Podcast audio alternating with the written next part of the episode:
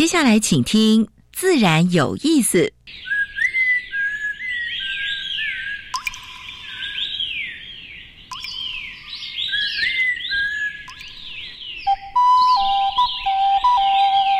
大自然是最能启发人心、最迷人的教室。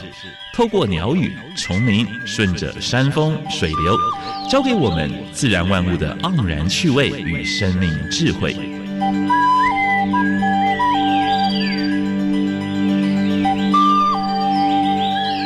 走过来，走过来，仔细听，仔细听，自然有意思。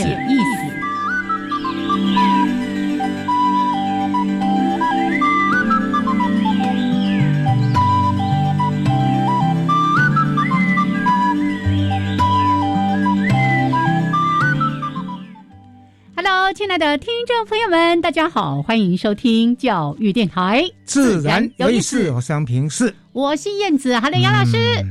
好几天的雨哈，真的是今天雨量，今年的雨量可以说蛮多的哦，下好下满了。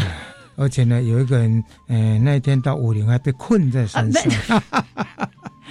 啊，泥 沙台风哈，真的真的没想到说雨雨进来雨量那么大，是，而且对宜兰对台北地区造成相当大的灾损。对，我都跟伙伴开玩笑说，我们从山上下来到我回到家，差不多快十四个小时，刚好我。从台湾可以飞到荷兰去了，因为最近刚去荷兰回来，就觉得哎，这个航程好遥远哦。是，而且这一次你看土石流还蛮严重的，崩塌的好而且你看大同乡，大同乡整片的那个山壁整个下来，对。啊。啊啊，真是太可怕了。所以最近大家如果有上山的话呢，一定要务必小心啊，因为我们台湾呢现在。华东的地方常常地震嘛，嗯，地震然后再夹带着这些雨量啊，所以山路一定不是很好。对。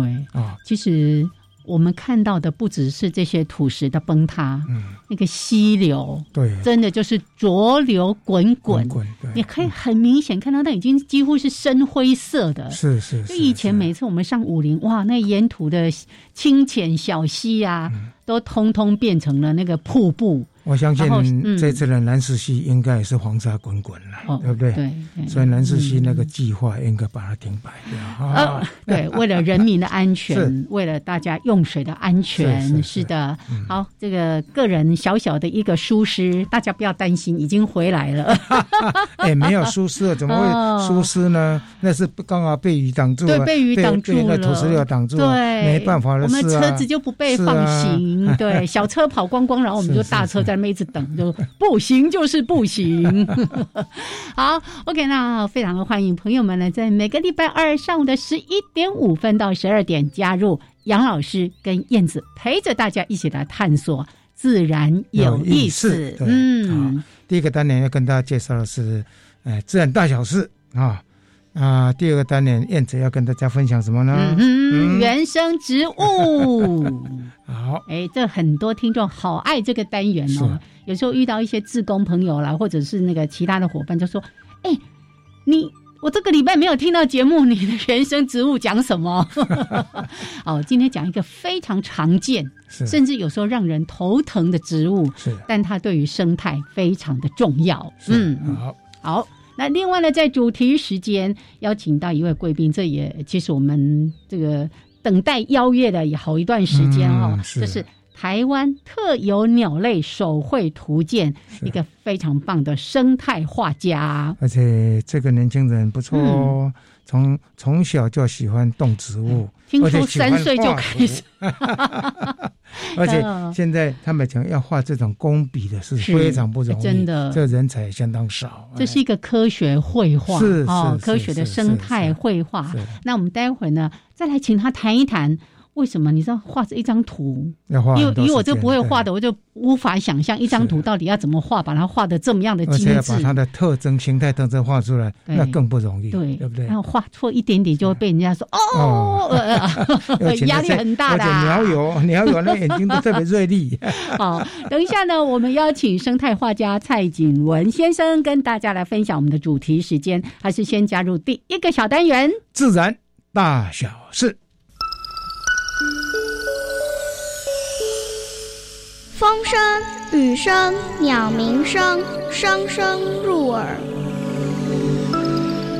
大事、小事、自然是事事关心。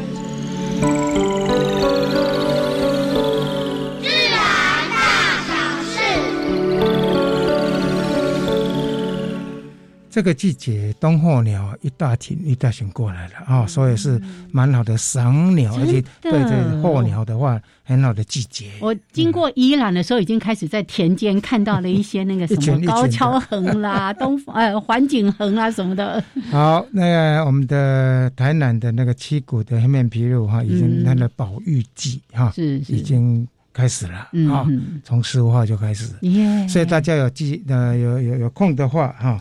可以到呃七股啊布袋这一带去欣赏，也看到一群一群的黑面琵鹭，顺便去帮忙数鸟一下。当然也要在地也要做做点消费哈，哎，帮地方带来一些产业哈。啊，绿色消费哦，是是。库斯拉入侵小琉球，库斯拉。叫大家呢，叫大只绿那个那个绿绿鬣蜥终于跟绿蜥龟同游。是好事还是坏事？当然是不好的事啊！当然是不好的事。但是你如果在海底看那个绿那个绿鬣蜥在游的时候，哇，那姿态是真的很美。对，真的很像库斯拉，几乎就是缩，只是缩小版而已。对哦。但是呢，你看小琉球也沦陷了，嗯啊，绿鬣蜥啊，所以。嗯，还继续在抓了哈，但是在海里面的话，它当然没办法适应海里面生活，是它还要上到陆地上来，因为它因为它没有除盐的那个那个那那个装备。对，老师跟我讲，我还不相信，还果真有这件事情。你可以，大家可以上网去看那个影片啊，好，但是这不是好事。嗯。新水稻品种台南二十号呢被育出来，这种的话比较省水的啊，而且口感很好哈。他说如果种这种水稻，每年可以节省零点五座的宝山水库的蓄水量啊。所以它就是我们以前说有什么旱稻啊，水稻它就是但还没有接近旱稻，但是呢用水不要那么多。后来加点名台南二十号，我们要给这些育种专家拍拍手啊，好。近年社会沟通好像，我们不是说二零五年要要碳近零碳近零碳排吗？对。但是呢，环团说各个部会好像只是在收集资料，还没有对话。我们希望各个部会哈。包括环保署啦、经济部啦，蛮多的单位了啊，嗯。务必要跟环团好好沟通，是。沟通，而不是说只有收集资料而已哦。你自己定制定出来的，要经过检验，对啊，不是说虚应故事，对啊，没办法虚应故事。为什么？我们我们的产品，你看外销为为主为主走，对不对？嗯，外销产品出去，他会要求这个是是呃碳碳排，还有以后就要被课碳税啊，包括绿电什么之类的，对不对？好，这新闻标题写说不要已读不回。还有呢，呃，碳排的话呢，大概都集中在都市地方了，就是比较呃那个那个那个那个。CO2 含量比较高的是的，所以这个地方的话呢，北部的四县市啊，就是要赶快走低碳转型啊，而且台北、新北还有新竹跟新竹市跟新竹县，那这些都是什么呢？都是非常重要的科技科科技产业的地方。嗯，好，气候危机使五十五五十八 percent 的传染病更加严重。我们上次上礼拜跟大家分享过，有没有？就是说。呃，温度升高，嗯，就是有一些害虫，在美国已经有一些害虫，它怎么样的更严重？对，或者本来没有的，对，还有包括那像卫生性的疾病，像那个那个登革热的蚊虫，对不对？它也比较猖獗，而且扩大它的势力范围啊。同样的，就是说气候危机啊，就是这个部分的话呢，一定要解放，所以碳排跟那个碳排问题一定要。哎，变成目前最重要的解决的，对不对？气候的危机，它影响的绝对不只是生态环境，不要忘了人也在这个生态环境当中。是是是。还有二零二二年的地球生命力报告里面有一个很不好的讯息：野生动物的族群四十八年来平均下降六十九 percent。哎，这个数字很高哎。嗯嗯。哦，所以。包括基地开发啦、森林砍伐啦、污染啦，还有人类过度的消费等等等等，不到五十年间就降到这个数字。对，哎，少这是下降这么多呢，不是剩下这么多。对，好，最后一个跟大家分享的哈，这是纽西兰官官方的报告，七十五的鱼含塑胶为例。嗯，哎，这样的话。鱼的内脏是不是不能吃啊？少吃 是，或者要洗干净，但是很难呢。塑胶微粒是很细的，对，可以在水里面的。听说我们饮用水里面现在也都有哎。对。鱼的内脏其实好像大部分是没有被食用的，没有，有一部分鱼的内脏是有人吃的。可是你你还是很难免，它也许就会卡在那些鱼肉边缘啊、膜啊什么什么之类的。嗯，还有这个最喜欢吃文蛤跟鹅啊的，嘿，哎呀，真的很麻烦呢。哎，我不能说叫你改掉这样子，那个农民也很惨，这样。好，这是今天跟大家分享的自然大小事。等下，燕子跟坤灿要跟大家分享这个季节能够在野外很容易看得到的台湾原生植物。是，其实一年四季你都看得到它。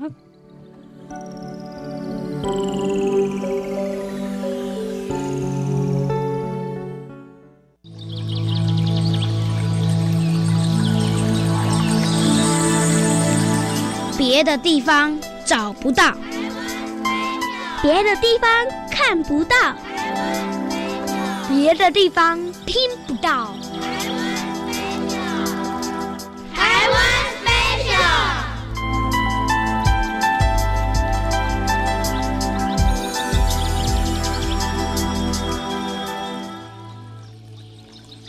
欢迎朋友们加入台湾 special 这个小单元，我是燕子，好来为大家进行一系列台湾原生植物的主题。为我们来分享的是溪流环境绿化基金会技术组的组长陈坤灿组长。Hello，坤灿好，燕子好，各位听众朋友大家好，是来报上名来。今天要介绍 小叶桑。哎呀，这个太常见啦！太常见，然后常见到实在是有点头痛哦，尤其是对于我们这个景观维护的业者。是，哎，其实大家也要留意一下啦。好，留意什么？小鸟吃了它的果子之后，哎，帮你帮你种，可能种在不是这么理想的地方的时候，可能从小就要把它处理掉哈。哦，那你在处理掉时候，就会发现。哎，这个东西怎么拔不起来？哎，它的根系啊，定的很稳，非常强哈。我的经验啊，只要长到一公尺高的时候，你要拔基本上不太可能了。它的根系非常的发达哦，哎，真的很厉害。小鸟也会来帮你种。它的生长速度也算快，又快，嗯，哎，所以要一直注意了哈。哦哦，那我们说造福桑子，呃，桑树自古就有用的东西，嗯当然种很多种，是。好，在中国养蚕的桑大概是鲁桑是不一样的种，嗯哼，那台湾这个明显叶子小很多，是。好，那桑有个很特殊的地方，跟以前我们介绍的构树很像，就是小时候的叶子，长大的叶子是完全不一。样的。哦，是是，小时候有生缺颗，裂叶有点裂，甚至裂到这个裂片都有点狭长哈。然后长大就是一整片完整的椭圆形的。嗯嗯，大家小时候养过蚕宝宝，当然这个是你一定会认识的东西啦。那再来就是它从皮到它的木材都是有用的东西。哎，皮拿来做什么？啊皮是中药啊。根部的皮叫桑白皮哦，桑白皮我就听过对，中药店大概应该都会有。桑叶也是，不是只有蚕宝宝吃哦，啊，人也可以吃，那也是一个药用植物。哦，对，那当然桑葚那不用讲啦，从小。阿妈就说：“阿丽爱班 O L，嘿，那个红的发紫，紫的发黑，这样子。因为吃到红的会让你酸到眼睛张不开，是是。对，所以这个也是很多人童年的回忆了啊。所以这个是很有故事的东西。耶。那刚才燕子姐我们在聊的时候讲到它的木材，啊，它是一个很坚韧的木材，是。所以桑树这一属的植物在。中国古代也拿来做弓弓箭的弓的材料，那表示它的韧性、弹性是很好的。对，上弓弓的良材之一。当然，在现代的话，变成一个生态。刚才讲到是有点负面，但是有时候不能这样想啊。什么麻烦啊？怎样啊？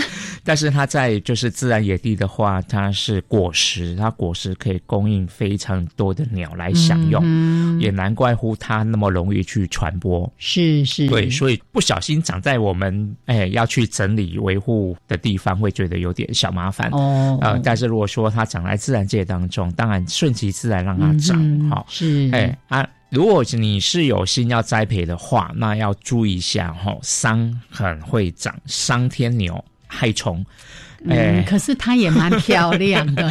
对，手腕粗的桑树，一只桑天牛就可以把它 毁了，就毁了哈，蛀死掉。所以这个是，如果说你有蓄意栽培的时候，你要留意的。奉劝大家。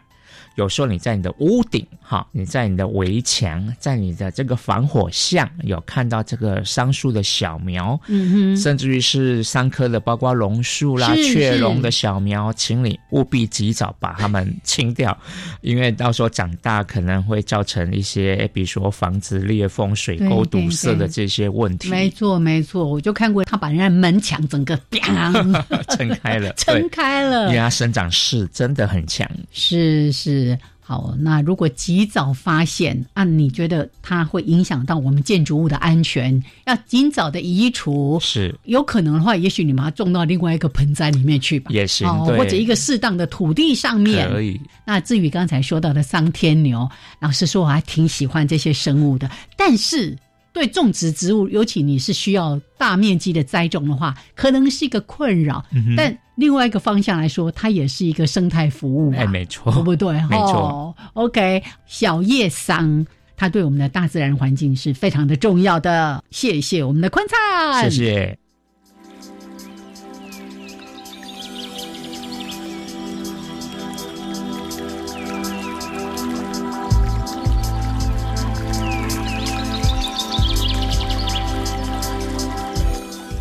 好，现在时间是上午的十一点二十二分，欢迎朋友们继续加入教育电台，自然有意思，相平视。我是燕子，嗯，小叶桑就是陪伴大家成长的一种植物，的有没有很常见啊？在野外的话呢，都有时候嘴贱的话，都会去吃一下。然后小时候在有没有养蚕宝宝，一定要桑叶不够，要到野外去采，采洗一洗，赶快来喂，对不对？要是。哎，把我们小时候的回忆都拉回来，对不对？那你家挺远的，不小心也会长个几颗。好，来，这是刚才分享的我们台湾原生植物系列的这个主题。来，今天要转换，常常会停栖在树上的鸟类。啊，这是我们的蔡景文先生，来跟景文打个招呼。Hello，呃，大家好，我是蔡景文。哎，我看到他，我说，哎，怎么？比我想象中要年轻很多，因为我在十几年前就买过他的书了。是，对，买过他的鹦鹉还是买燕鸭？燕鸭啊，那个赏鸟必备的书。嘿，好，那今天呢，我在刚才一开始跟大家提到了这本，呃，为大家来分享台湾特有鸟类的手绘图鉴，就是由我们的呃景文他所写所画的这个书籍，但是呢。这个书因为很多都是图鉴，例如告诉你三黄雀啊，它的外形特征啦、生态习性等等，我们可能很难这样一个一个跟大家来说，所以我们就来说故事。怎么会去画这一本书呢？嗯嗯，因为我画了那么多本鸟书啊，我觉得就为什么就没有一本台湾特有的鸟是由我来画？所以我就。一直放在心里面很多年，嗯，是。那后来，后来终于有这个机会，出版社愿意出这样子一本书，那我就放胆画的开心。嗯嗯嗯。我记得台湾鸟协会出本台湾特种摄影的啊，对，摄影的小小本，是这样小小本的哈。啊，这个画的呢，这我想对赏鸟朋友的话呢，帮助会更大。因为他会拿这个里面有一些特征可以去对，对不对？嗯嗯嗯。我想不光这个，这对老外来讲都很有吸引力。是哦，刚才景文说的一件很重要，为什么没有一本是由我画出来的台湾特有点臭屁？你看，可是我相信这也是你累积很久了，就是说你其实，在断断续续已经画鸟画很久了，对吧？嗯，对啊，因为我是台湾人嘛，嗯，那就应该画台湾鸟，嗯，那既然要画，就要把台湾特有的鸟类把它画出来，嗯，是是是，不容易哈，是。那。可以问一下，这本里面的图大概已经累积从第一幅，然后一一路画画画画到出来，画多久了？我其实是断断续续这样子啊，画画停停这样子，嗯嗯，然后大概持续了差不多四年多，四年多，对，不是很很密集的，然后去做这件事，就是有。有余意，然后有心力啊，有灵感来了，然后突然就是说可以投入大量的画，然后就就投进去。其实这本书就分成文字还有还有图画的部分。我比较感兴趣，里面你是最早是画哪一种？最早最吸引你啊！我这个一定要把它画出来，是台湾特有的。其实最早最早反而不是吗？不是不是啊，黑长尾字不是台湾三鹧鸪。哦，山鹧鸪，哎，放在第一，放在第一章，哎，因为 对它是属于字类的嘛，所以它那个分类会比较排排比较前面。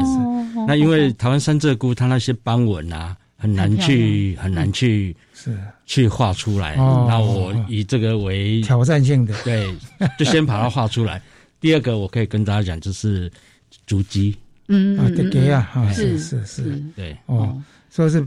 哎，出乎我的意料之外，因为很多画家他们，哎，我是挑战黑长尾字哦，蓝富贤，嗯嗯嗯嗯，好，所以其实如果你有机会在野外看到他们，那个色彩之斑斓，然后鲜艳复杂，真的那个语色是这样子，滋滋滋滋滋，我没办法形容。对，那所以你要去描绘它的这个语色，对你来说，对一个画家来说，它其实就是一个大挑战了。其实有人说我画的。是蛮精细的，可是我自己觉得，其实我画的很很 rough，很粗糙。嗯，这我我自己是可以。谦虚啦。没有，真的很粗糙。我是大概这样画，我没我真的没有画的很精细。可是，在我不晓得，这可能旁人看起来会觉得我画的很精细。嗯嗯嗯。但是我这就是我的风格啦，因为我觉得我。太精细，我反而大概会没办法去好好画，把一只鸟的特征把它画出来。我想大家比较感兴趣，像一只鸟，你应该不是一下子说我画一天两天就把它画出来吧？不是，画一只鸟应该是你有灵感的时候，或者说你画到一半，哎，你要想到一些事情，讲到它的特征，还是说，哎，它可能有季节性的羽毛哦，会会不会这样子？我。当然不会，一只鸟一下子就画出来。对我大概画，如果说觉得不满意，有甚至于就不要了，再重新画，撕掉。哎，没有撕掉，没有撕掉。对，就换了另外另外的纸，然后再重新画这样子。对，然后如到了上上颜色的时候，就比较少这样子重新画的机会。嗯，好好好好，是是。好，我记得我们上次有访问过一个那个绘画的。玉子烧老师还记得吗？那个年轻的非常可爱哈。那，玉子烧呢，他也做一些生态绘画，但是他比较有点漫画漫画形式。那我们就问他说，那个觉得什么鸟最难画？他就说那个比较不熟的领域，画鸟种他本来好，就像刚刚说的，可能他比较画雉鸟还是什么。当他开始画另外一种鸟的时候，哇，就觉得那是一个全新的，那是挑战。是，所以对你来说，你看。台湾的特有种，包括特有亚种，就八十几种。对啊，每一种都要抓住它的神采。对，哎，对。啊，因为其实有这是鸟，它是一群一群的嘛，像画眉画眉类的啊，然后翁科啊，它们都有一些特征，所以你要把那个特征把它表现出来。嗯嗯嗯是，对，是，所以相当不容易了，而且要相当大的耐性，而且。赏鸟功夫也会很好，对不对？现在视力还好吗？听说画画的人是很伤眼力的。还好，还好，越画眼睛越锐利了。这就是我要强调，他因为要常常去外面赏鸟，眼睛就会拉长往外看。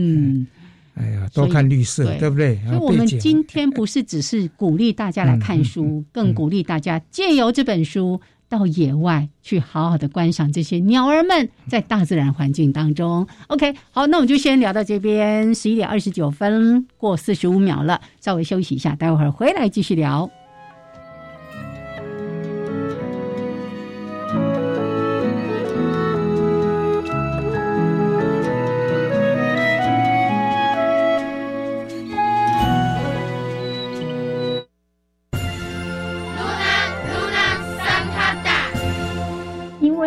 星辰的祝福，恐龙时代的种子小精灵复活了。他带着国小的男主角上天入地，认识各种不同形态的生命，因而解开了许多心中的困惑。小朋友，种子小精灵也热诚的邀请你在每个星期四的中午十二点三十二到一点钟，和他一起遨游天地哦。大家好，我是内政部长徐国勇，亲爱的房东朋友，阿勇邀请你。把房子出租给需要的家庭，一起用好房做好事。只要当公寓出租人，就享有三大好康：每户每月租金收入一万五千元内免税，房屋税税率减半，地价税税率降为五分之一，都跟自住的一样哦。欢迎上公寓出租人网站，拨打零二七七二九八零零三。以上广告由内政部及内政部营建署提供。行政院长孙昌表示，国内疫情稳定，现已开放观光团出入境。请指挥中心、交通部与业者持续宣导及沟通，落实并随时检讨精进入境团体旅游的相关指引，以降低国际间人群流动所增加的疫情变化风险。此外，近日进入湿冷季节，请指挥中心随时紧盯疫情以及流感等呼吸道病毒流行趋势，备妥各类疫苗及药物安全存量，兼顾预防及治疗量能。以上内容，行政提供。加外加外，阿玛波拉，扎根格玛西卡斯达斯，的加古拉布古列列。大家好，我是来自台东的胡代明，这里是教育电台。那罗哇那咿呀那呀哦哎呀，那是你呀鲁玛的呀恩，哦朋友们就爱教育电台。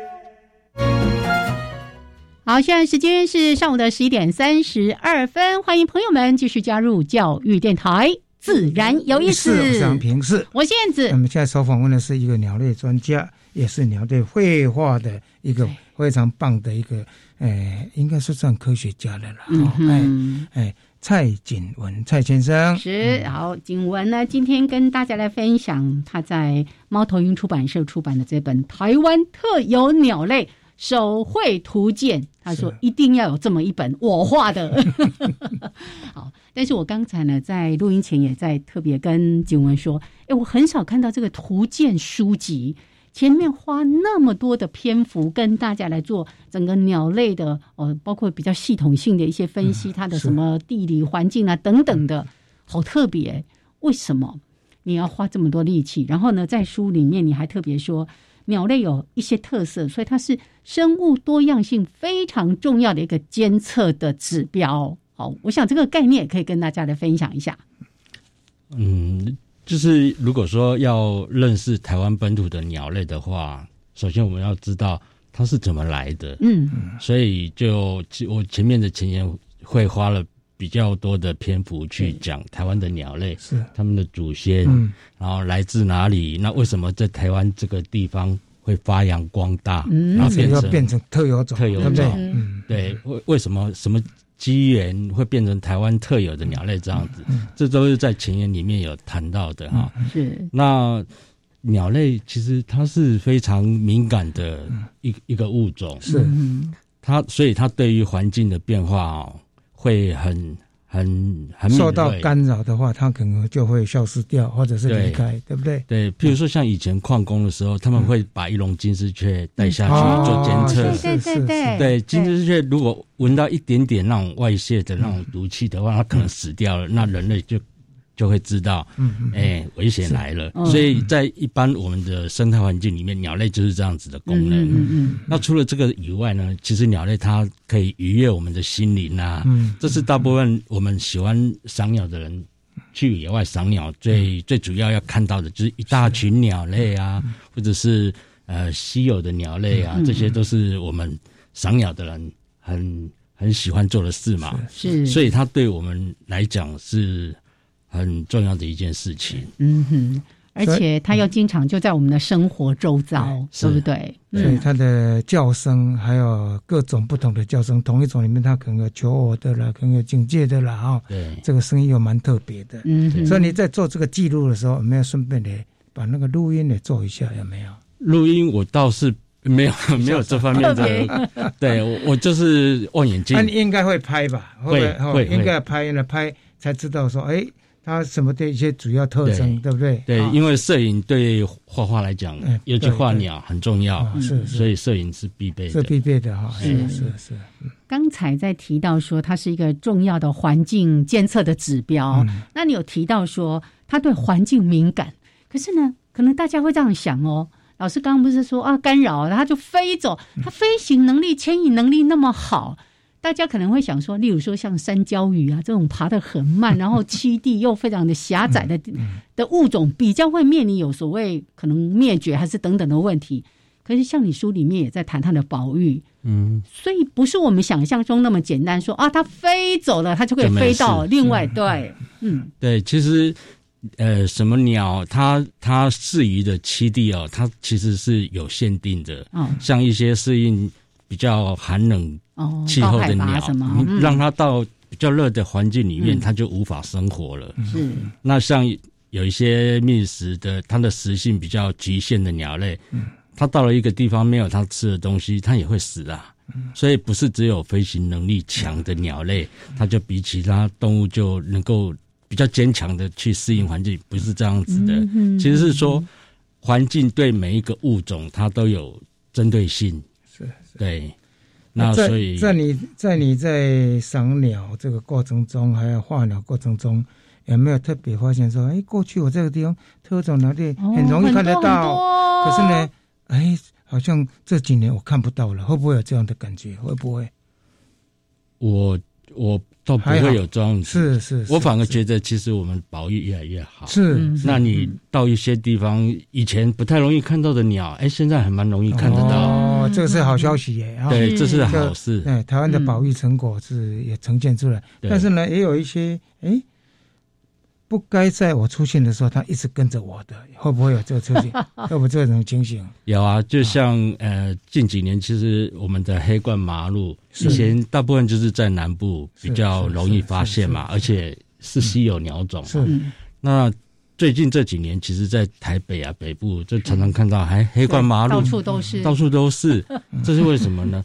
有人推测，可能就是因为气候暖化。嗯。啊，然后全球环境往北扩展，变对往北扩展，然后夜莺也是啊，以前就是在那种追追追追，对，现在在台北的晚上都可以听到到处都在叫，以前只有中南部才听到。还有一个是我们的民众水准也高了啦，也不会说特别去干扰它，对不对？啊，但是呢，也有一些就说，哎，怎么老是跟着我呢？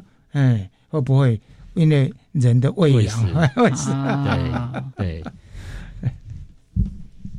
的确，因为尤其的新闻也有看到嘛，就一大群麻雀，然后跟着跟着喂食的人，他走到哪里就就喂到哪里。嗯，但是我其实是认为说喂食不是那么的恶名，就是恶名昭彰啊。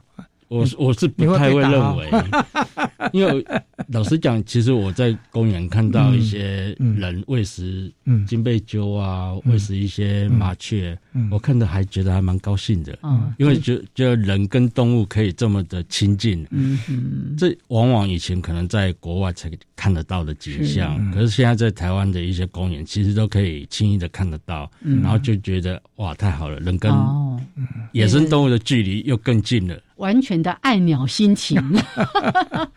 当然了，这可能其实如果是喂养过度的话呢，它会一直仰赖着你。对，那对环境来讲其实不是好事。对，为什么喂食之后呢？哎，剩下食物晚上老鼠就来了。对，哦，所以这不，我是觉得还是要，还是要，还是还是不要了，还是不要去去喂食会比较好的。嗯，对。好，那其实刚才有提到说，哎。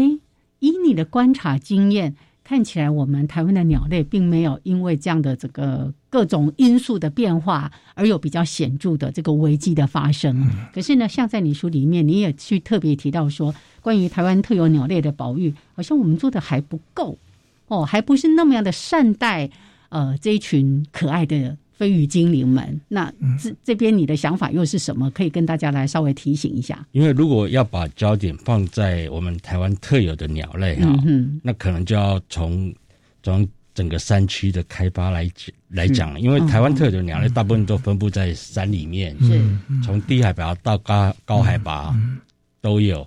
那其实山林的开发，包括野溪的整治，其实这些对于鸟类它们的。栖地都会造成严重的破坏，嗯，所以说，如果说要谈到对特有鸟类的比较比较有影响的事情的话，大概就是这些所谓的开发，嗯，会比较重大。那当然，第二个还有我书里面有谈到，就是气候变迁，是。这些鸟鸟可能以前住的地方就搬来搬去啊，楼下搬到楼上啊，对，楼上不晓得搬去哪里，他们也会有季节性的迁移嘛，对，然后也有可能就更造成呃，可能也许如果说有禽流感干干嘛什么的，比较容易去传播开来，是，嗯哼，对，这些都是会造成影响的。然后包括外来种啊，外来种可能更容易。影响到我们这些特有的鸟类。嗯嗯嗯，因为在这边呢，呃，景文他有提供一个数字，他说，桃园八十四种的特有鸟类当中，有五十二种已经被列入到保育类的野生动物名录，或者是受威胁鸟类红皮书。那表示有一些处境还真的是需要大家多关注一些。对，像有一些以前不。我们不太去注意的鸟，像三麻雀啊，是啊，三麻雀它的数量数量好像少很多，哦少很多，对。然后我们要知道它为什么少很多，这个我们必须要去知道。然后像草鸮也是，嗯哦，草鸮是栖地开发，这些在以前来讲都不是那种明星物种啊，是是。可是其实他们对对台湾这特有鸟类来讲的话，他们其实也是很重要的一块。嗯嗯嗯嗯，好，那。我们可不可以给大家一个更整体的概念？台湾到底现在不管是呃留鸟，呃会来过境的候鸟，或者是像这些所谓的被宠物遗失，然后跑到野外啊，台湾的鸟类到底现在有多少种？呃，如果说根据台北中华鸟会他们的资料的话，台湾所有的鸟大概六百六百。六百多种，六百四十多种，包括迷鸟嘛哈，包括迷鸟，包括候鸟，所有的这些种偷偷大概六百多种。然后留鸟的话，就一年四季在台湾大概一百五十五种。哦，是。那一百五十五种留鸟里面，特有种，特有种就占了八十四种。哇！特有鸟类的，特有鸟类就是八十四种，然后特有鸟了，哎，对啊，多了，一半超过一半。对。那特有鸟类里面的特有种就占了三十种，嗯哼，所以说这本书也许到了明年，可能又我们又要增加几种特有种了，嗯，因为很多特有亚种它都分类地位又拉上来，是是，都可能。都会变成特有种，是是。现在现在做分子的哈，他会从分子的角度去分析，对。啊，所以大概呃原来是亚种，可能就变变种。哦，对，哎，这个在书里面，景文其实也有跟大家来介绍一下过去的那种以外形来分类的，到后来现在用透过分子生物学等等的这个鉴定，所以呢，哎。很多过去我们都觉得，哎，博虾米啊，点点看，像那个金背鸠，我们要叫它随便鸠，它是特有牙种呢。是啊，嗯，所以哦，刚才提到有六百多种的鸟，然后这里面留鸟一百五十五种，呃，我们特有的鸟类就有八十四种。那这八十四种全部都收录在你的书里面。是，对。那如果说要。找出真正就是能够代表台湾的特有鸟类特色，那就是赵梅科，还有翁科，翁科跟赵梅科这两种是占最多种类的，所以台湾能够代表台湾特有鸟类的，应该就是这两科的鸟。是。哦。哦，是这样。好，这跟好像跌破我们的眼镜哈。对对对，我们大家对什么翁其实都不太熟悉。像那个紫孝紫孝东啊，然后呃青背。山雀吗？山雀吗？不是，不是那个。哎，我突然 有那个防护琉璃也是啊，超漂亮。对，那就是翁科的。哦哦哦。然后画眉科更更是多了，像金金翼白眉、手鸟啊那些，嗯，这都是能够相当有台湾特色。是是是，金翼白眉。在这些鸟里面，会不会有人刻意？刘云，你刚才讲过那几那几种，那个声音都很好听的。会不会说因为人为的去捕捉，那圈养会不会有这个问题？有。有，就我自己的经验呐，是。啊，我自己我很喜欢逛鸟店，很喜欢去跟他们访谈，是。尤其在生殖季节的时候，他们喜欢去抓整窝的鸟下来养，哦，是是，这个有，是，然后会不会因为他们的叫声去抓？这我这个我就不知道，但是我会我知道的确有这样子的。偷偷捕猎的行为，盗猎的行为啊，是像前两年就有那种那个黄鹂呀什么的，整窝被被被被对对对对，是是。但甚至在警文书里面也有提到这个现象，就是在鸟街或者鸟店哈，不不要特别指指称是哪一个，还会有一些那种过境的，连连过境的鸟类都被抓来放在这个鸟店里面卖，这事情实在太夸张了。嗯，对啊，我我。我也觉得，因为我们不是抓得很紧嘛，然后是野保法也是也是蛮严的，对对对。为什么还会看到这些候鸟？嗯，哦，像什么黑脸乌啊，还有这些什么吉吉林啊那些，只要候鸟季节来就看得到。哦，对，我就在想说，这种盗猎的行为啊，就可能就是很难去消灭它。是是是。嗯，还是要靠。不过，如果是在鸟店里看到这些鸟类的话，大家尽量就不要去买，对对，要不买来做抵制了啊。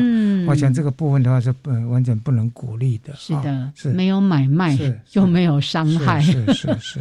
OK，来，现在时间是上午的十一点四十六分，我们先跟景文聊到这边，那待会儿呢稍微轻松一点啊，就请景文用他非常细腻的画家的眼光。来帮我们介绍，他觉得很特别，也很值得来推荐给大家。到户外特别注意一下他们的这几种鸟类，是的，是是。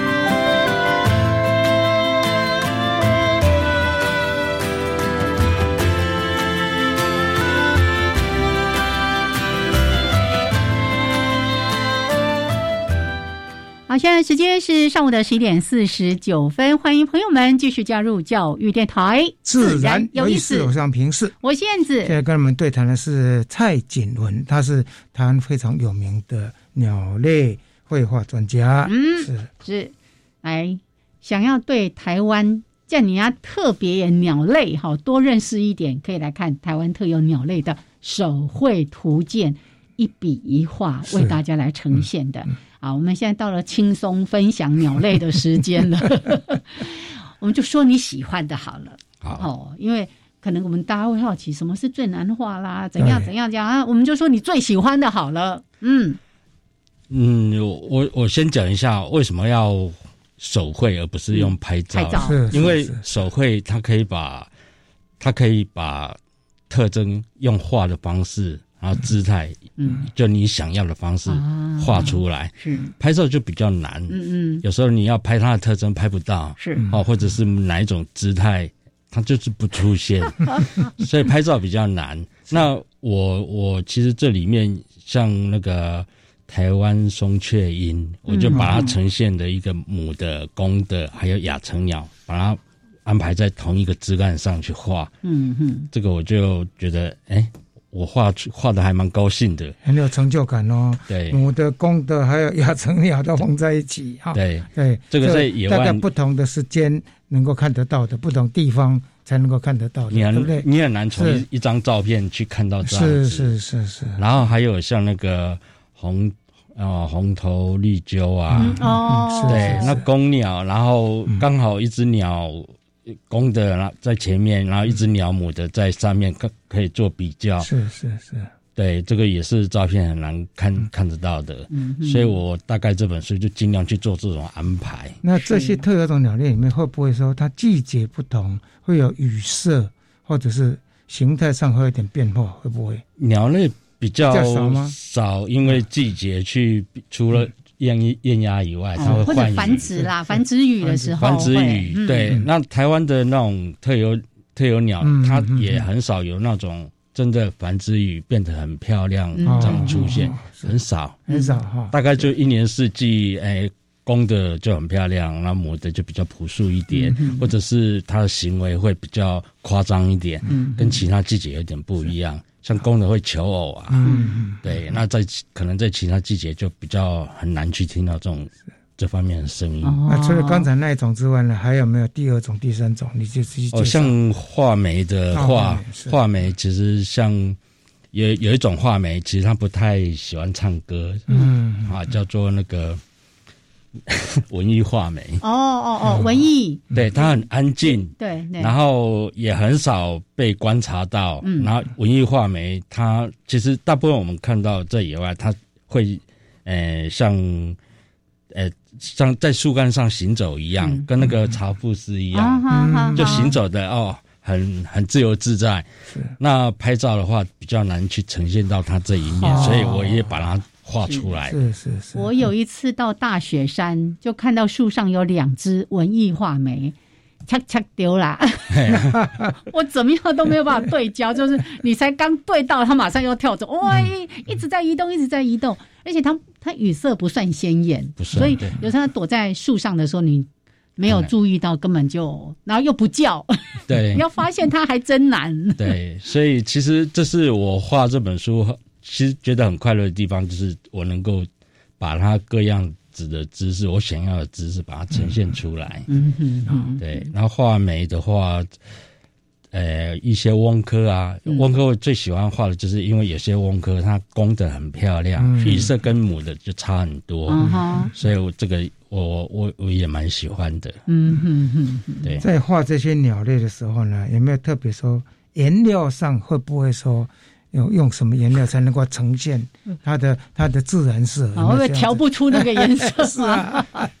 呃，我其实我都是用亚克力颜料。亚克力颜料是是。那因为亚克力颜料，你可以把它表现的像水彩一样，啊，也可以把它表现的像油画一样，是是。对，所以亚克力颜料，我我是觉得用来掌握这些这些鸟已经足够了。是是是是。对，所以大大概没有这样我讲的那样困难了哈。对，没有。哎，那你这个好好不容易出这个书。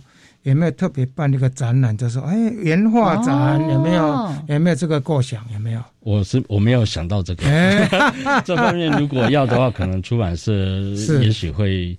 我想不光这样子，蛮多喜欢绘画的人，或者喜欢鸟的人，应该会很喜欢啊。嗯应该跟猫头出版社的那个总编辑要讲一下。对，等于也是一个再分享，因为你的原画作会是更更大幅，是是，然后大家可以看得更仔细。对，你说更大幅，我就要请教一下，你一幅这个哈，大概它是有多大？以你的原画作吗？原画的话大概多大？我喜欢就是以实际比例的，譬如说一只鸟的实际比例，在我图画是装的进去的实际比例来画。哦，大概多大？大概多大？哎，呃，譬如说，如果一些一只金背鸠的话，是是，我大概一张图可以就是放两只，一张 A4 还是嗯呃半开半开的啊，半开的，对，画两只，画两只。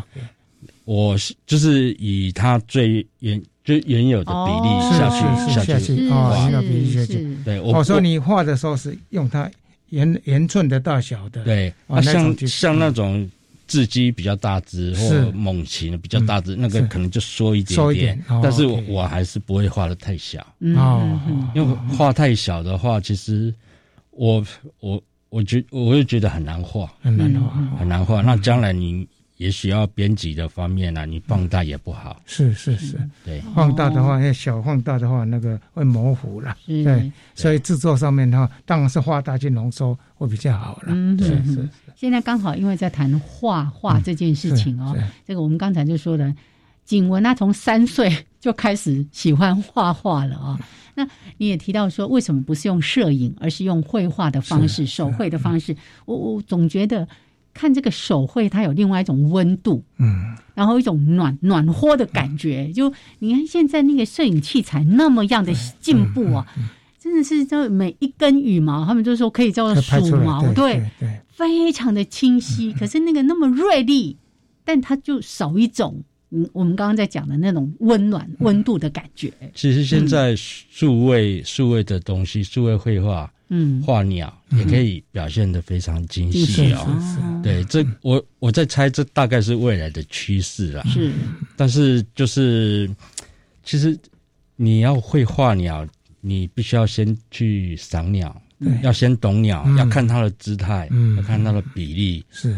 你才能够把它的那个韵韵味韵味把它画出来。这这不是电脑绘图可以。表现出来的，嗯嗯嗯嗯，对，所以，我我想这种手绘的东西哦，虽然它是比较费时啊，比较古老啊，但是我就觉得有它的必要了。